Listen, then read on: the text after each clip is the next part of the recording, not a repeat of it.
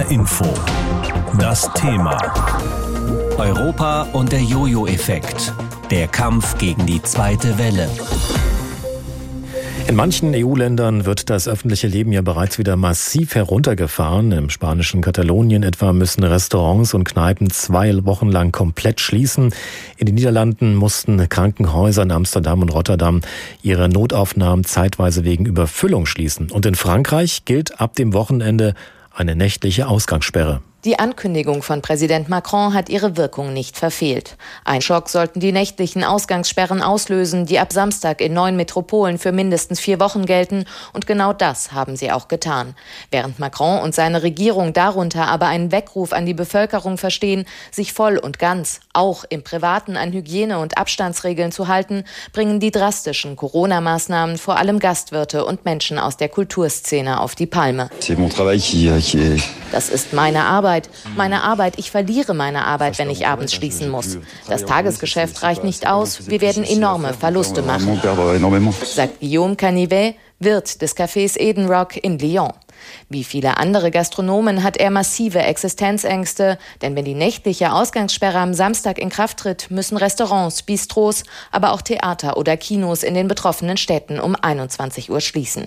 Wieder einmal leiden die Gastronomie und die Kultur, zwei Branchen, die es schon im und auch nach dem strengen Lockdown hart getroffen hat. Es ist eine furchtbare Katastrophe für unsere Branchen, für das Theater, die Kultur, für die Gastronomie, die Küchen. Wir erleben gerade gerade ein schreckliches Drama.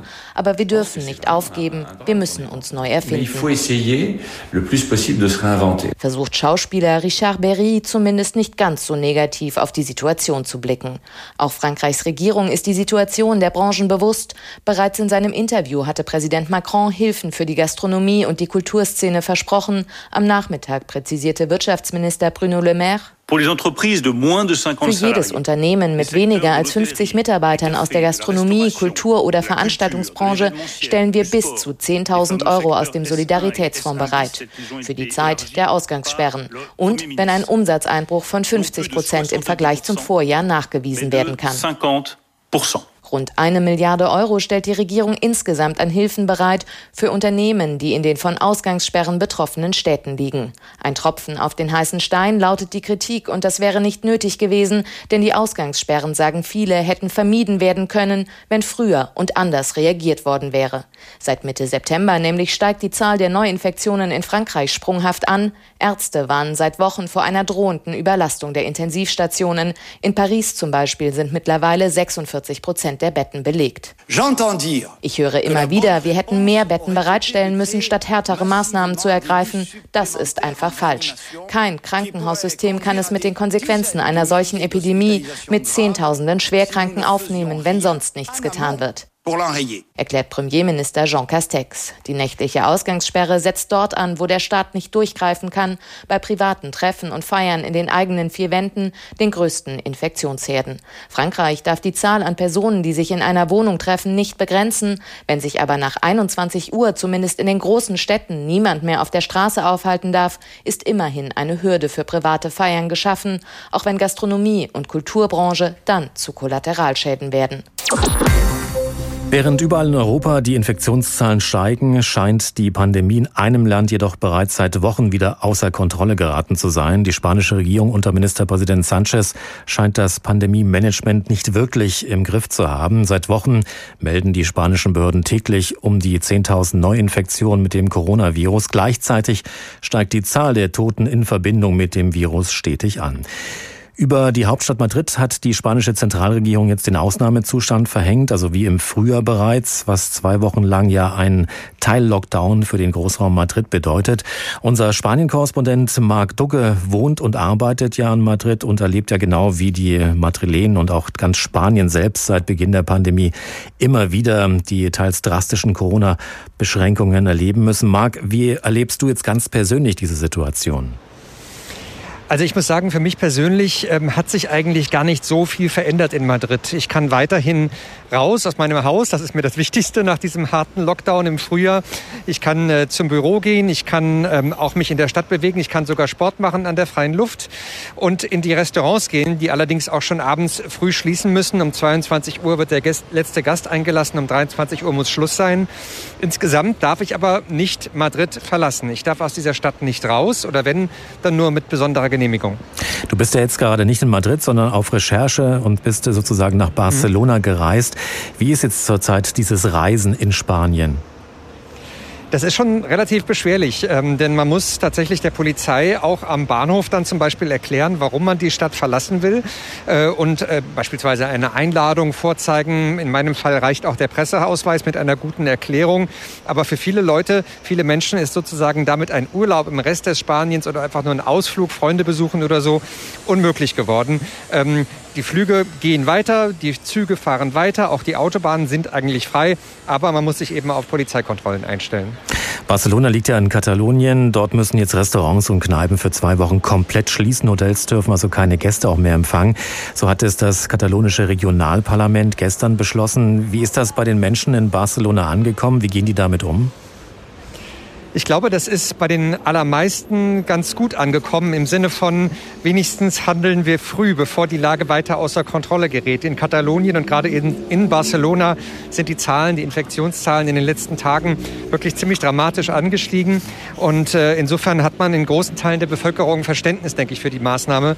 Es kann aber sein, dass die dann doch noch gekippt wird, äh, dass ein Gericht jetzt doch noch einschreitet und sagt, ähm, so geht es nicht. Das ist auch schon einige Male jetzt vorgekommen in Spanien. Ähm, aber klar, wer natürlich sich beschwert, ist der äh, Gastrosektor. Denn für sie bedeutet das, äh, dass sie jetzt noch einmal zwei Wochen ihre Läden dicht machen müssen und enorme Verdienstausfälle haben.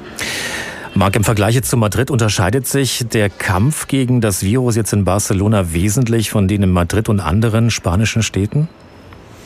Also in Madrid ist er eben gekennzeichnet von ganz großen politischen Spannungen zwischen der Regionalregierung und der spanischen Regierung. Die haben sich so in die Haare bekommen in den letzten Wochen, dass irgendwann die spanische Regierung gesagt hat, basta, jetzt greifen wir ein, wir verhängen jetzt den Alarmzustand, weil die katalanische, äh, die, die Madrider Regionalregierung es selber nicht hinbekommt. Solche Spannungen sehen wir hier in Barcelona nicht. Aber klar, das Thema ist sehr, sehr, das spaltet viele Menschen und mal sehen, was die nächsten Tage noch bringen. Die Zahl der Neuinfektionen mit dem Coronavirus steigt ja in allen europäischen Ländern. Kaum eines vermeldet in diesen Tagen keine neuen Höchstwerte seit den Anfängen der Pandemie im Frühjahr. Und in manchen EU-Ländern wird das öffentliche Leben bereits wieder massiv heruntergefahren. Im spanischen Katalonien etwa müssen Restaurants und Kneipen zwei Wochen lang komplett schließen. In Frankreich gilt ab dem Wochenende eine nächtliche Ausgangssperre und in den Niederlanden mussten Krankenhäuser in Amsterdam und Rotterdam ihre Notaufnahmen zeitweise wegen Überfüllung schließen. Und so wie hier in Deutschland ergreift gerade ja jedes EU-Land Maßnahmen, um den steigenden Infektionszahlen irgendwie entgegenzuwirken. Aber wie sieht man oder wie sieht die gemeinsame Strategie der EU im Kampf gegen das Coronavirus aus? Michael Schneider ist unser Korrespondent in Brüssel. Gesundheitskommissarin Stella Kyriakis hat die Mitgliedstaaten ja zu einer stärkeren Koordination im Kampf jetzt gegen die Pandemie nochmal aufgefordert. In den ersten Monaten waren die Mitgliedstaaten zunächst unabgestimmt und sehr uneinheitlich wegen der Verbreitung des Virus vorgegangen. Inwieweit ist denn die Europäische Union da derzeit einheitlicher und gemeinsam unterwegs? Nun auf jeden Fall besser als noch im Frühjahr, als alle eigentlich von der Pandemie überrascht wurden. Seitdem gab es schon einige Bereiche, in denen man äh, eine engere Kooperation eingeleitet hat.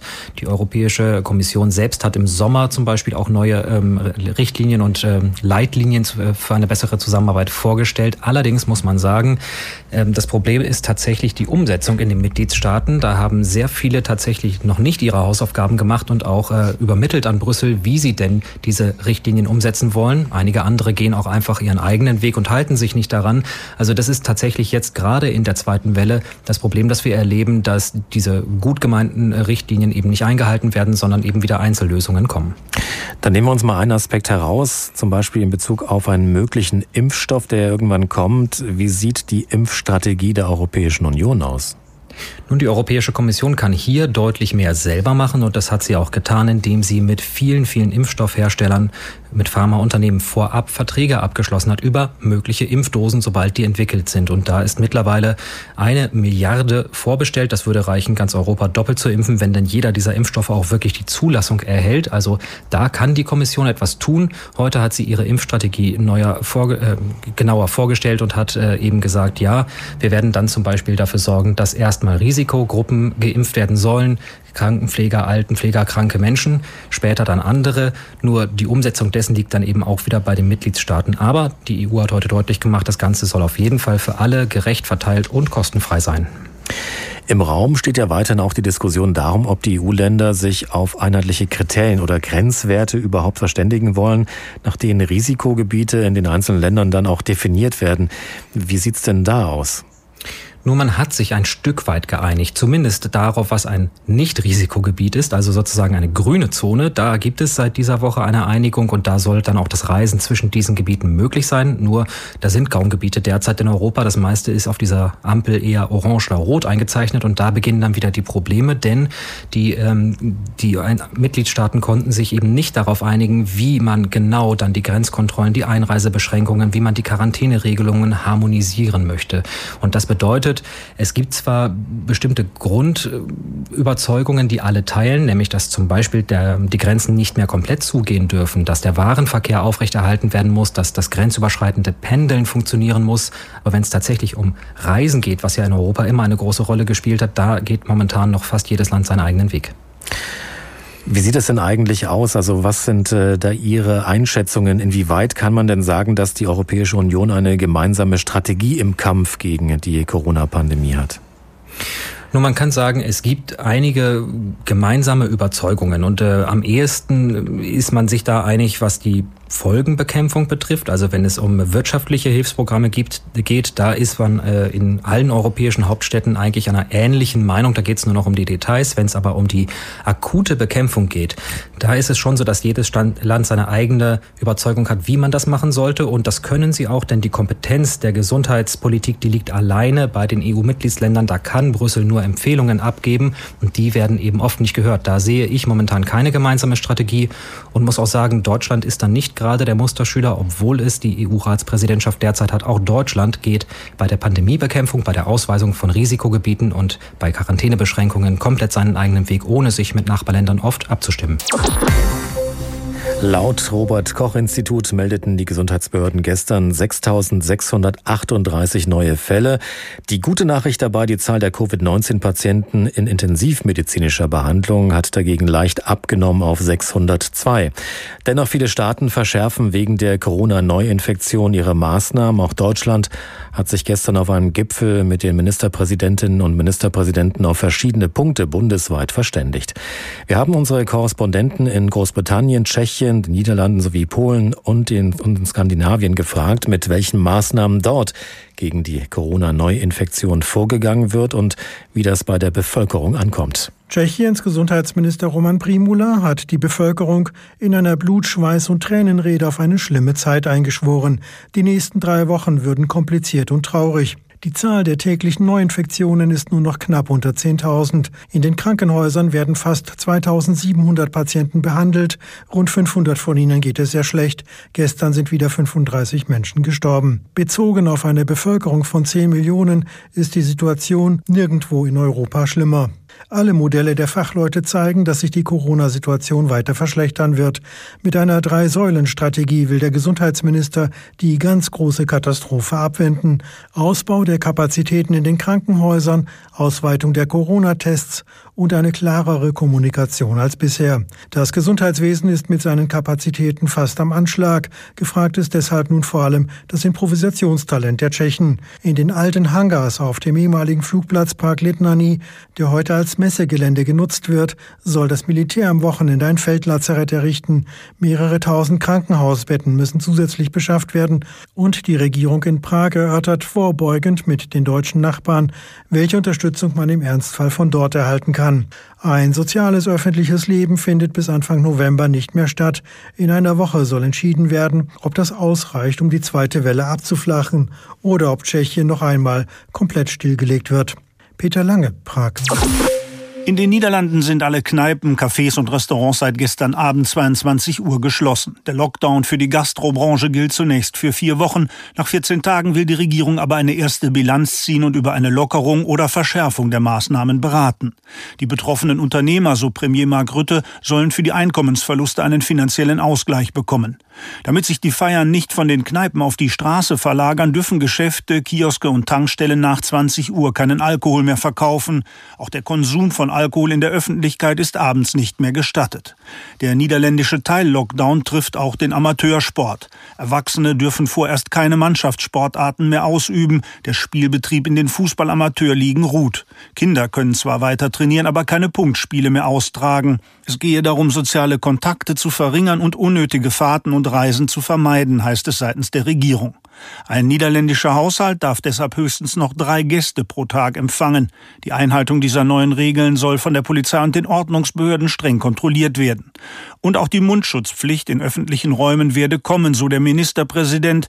Die juristischen Voraussetzungen dafür würden gerade erarbeitet. Das Kabinett reagiert damit auf die zuletzt drastisch gestiegenen Infektionszahlen. Zuletzt wurden täglich mehr als 7000 Niederländer positiv auf Corona getestet. Aus Den Haag, Ludger Katzmerzak. Breiter wird sie sein, das Virus verteilter in der Bevölkerung, damit auch schnell weniger gut nachzuverfolgen. Wer hat sich bei wem, wann und wo angesteckt? Das rauszufinden, dabei kommen die Gesundheitsämter bei uns jetzt schon kaum noch hinterher. Und so geht es nicht nur uns, es geht ganz Europa so. Ich bin verbunden mit Jörg Seiselberg. Er ist unser Korrespondent in Rom. Wir haben heute schon über Spanien berichtet und Frankreich, die es jetzt in einer zweiten Welle ähnlich schwer trifft wie im Frühjahr. In Italien war das bisher anders. Was hatte Italien aus dem Frühjahr offenbar gelernt? Ja, vor allen Dingen, dass man äh, aufpassen muss und sich an die Regeln halten muss. Das ist etwas, was äh, Italien schmerzhaft gelernt hat in den Monaten März, April, wo es äh, die Vielzahl an Todesfällen hier gab. Und das ist zu spüren auf den Straßen. Da wird sehr diszipliniert und große, ohne großes Murren der Mundschutz getragen, der ja Pflicht ist im ganzen Land seit ungefähr einer Woche. Und äh, das ist äh, etwas, wo Gesundheitsminister äh, Speranza sagt, das ist äh, ganz entscheidend dafür, dass verhindert werden kann, dass äh, die Werte äh, des Frühjahrs wieder erreicht werden. Und auf der anderen Seite hat auch die Regierung immer relativ schnell reagiert, und äh, Maßnahmen getroffen, wie beispielsweise das äh, Gebot oder die Anweisung, im ganzen Land einen äh, Mund- und Nasenschutz äh, zu tragen. Und diese Entscheidung wird dann auch äh, relativ äh, breit in der Bevölkerung getragen. Da gibt es einen großen nationalen Konsens, dass man sich an diese strengen Vorschriften auch hält. Jetzt sehen die aktuellen Zahlen aber gar nicht gut aus. Wird das Gesundheitssystem doch wieder so an die Kante kommen wie im Frühjahr? Ja, in der Tat, die Zahlen, die vor ein paar Minuten äh, kamen, die sind äh, in der Tat äh, besorgniserregend. 8800 neue Fälle wurden heute registriert, neuer Rekordwert, allerdings auch mit einer sehr, sehr hohen Zahl an Tests, die durchgeführt wurden, aber trotzdem eine Zahl von fast 9000, das sorgte für doch große Besorgnis hier in Italien. In Intensivtherapie sind fast 600 Menschen, 83 Menschen mit einer Covid-19-Infektion sind verstorben. Das sind äh, Zahlen, die Italien in den letzten Tagen und Wochen nicht mehr gewohnt war. Wenn man das äh, vergleicht mit dem Frühjahr, dann ist es so, dass äh, die Zahl der Patienten in Intensivtherapie noch fünfmal höher war. Äh, die Zahl der Todesfälle lag sogar um zehnmal höher als heute. Nichtsdestoweniger sind diese aktuellen Zahlen von fast 9000 äh, Neuinfizierten gestern etwas, was äh, hier in Italien doch mit Sorge registriert wird. Bei uns wird seit vergangener Woche heftig diskutiert, wie sinnvoll so ein Beherbergungsverbot ist oder eine Sperrstunde, um die zweite Welle irgendwie aufzuhalten. Und daran merkt man, dass doch viele Menschen mittlerweile nicht mehr so ohne weiteres bereit sind, jede Maßnahme und jede Einschränkung zu akzeptieren. Wie ist denn das in Italien? Wenn jetzt da auch wieder die Maßnahmen angezogen werden, werden die Menschen weiter mitziehen? Ich glaube schon, das ist mein Eindruck, den ich hier gewonnen habe in den äh, vergangenen Wochen, dass äh, der Schock, den das Land im Frühjahr erfahren hat, dass der tief sitzt bei den Menschen und man deswegen bereit ist, äh, Maßnahmen mitzutragen. Man sieht es am äh, derzeitigen Maskenschutz. Natürlich gibt es äh, auch immer Fälle, die dann hier auch für Schlagzeilen sorgen, wenn es Partys gibt von Jugendlichen, die halt ohne Maske alle unterwegs sind, eng beieinander sind, was dann auch schnell dazu geführt hat, dass es zu Einschränkungen gekommen ist bei äh, bei öffentlichen Veranstaltungen, bei öffentlichen Partys. Aber die grundsätzliche Linie ist schon so, dass äh, hier in Italien eine große Bereitschaft besteht, äh, sich auch an strenge Maßnahmen zu halten, weil man wirklich diese schwarzen Tage aus dem Frühjahr nicht wieder erleben will. Jetzt ist ja alles, was öffentlich ist, äh, noch halbwegs gut zu kontrollieren. Aber wie ist es denn privat in Italien? Was, wie ist es da mit Abstand zum Beispiel innerhalb von Familien? Stimmen da die Klischees, dass da doch mehr geherzt wird als hier in Deutschland?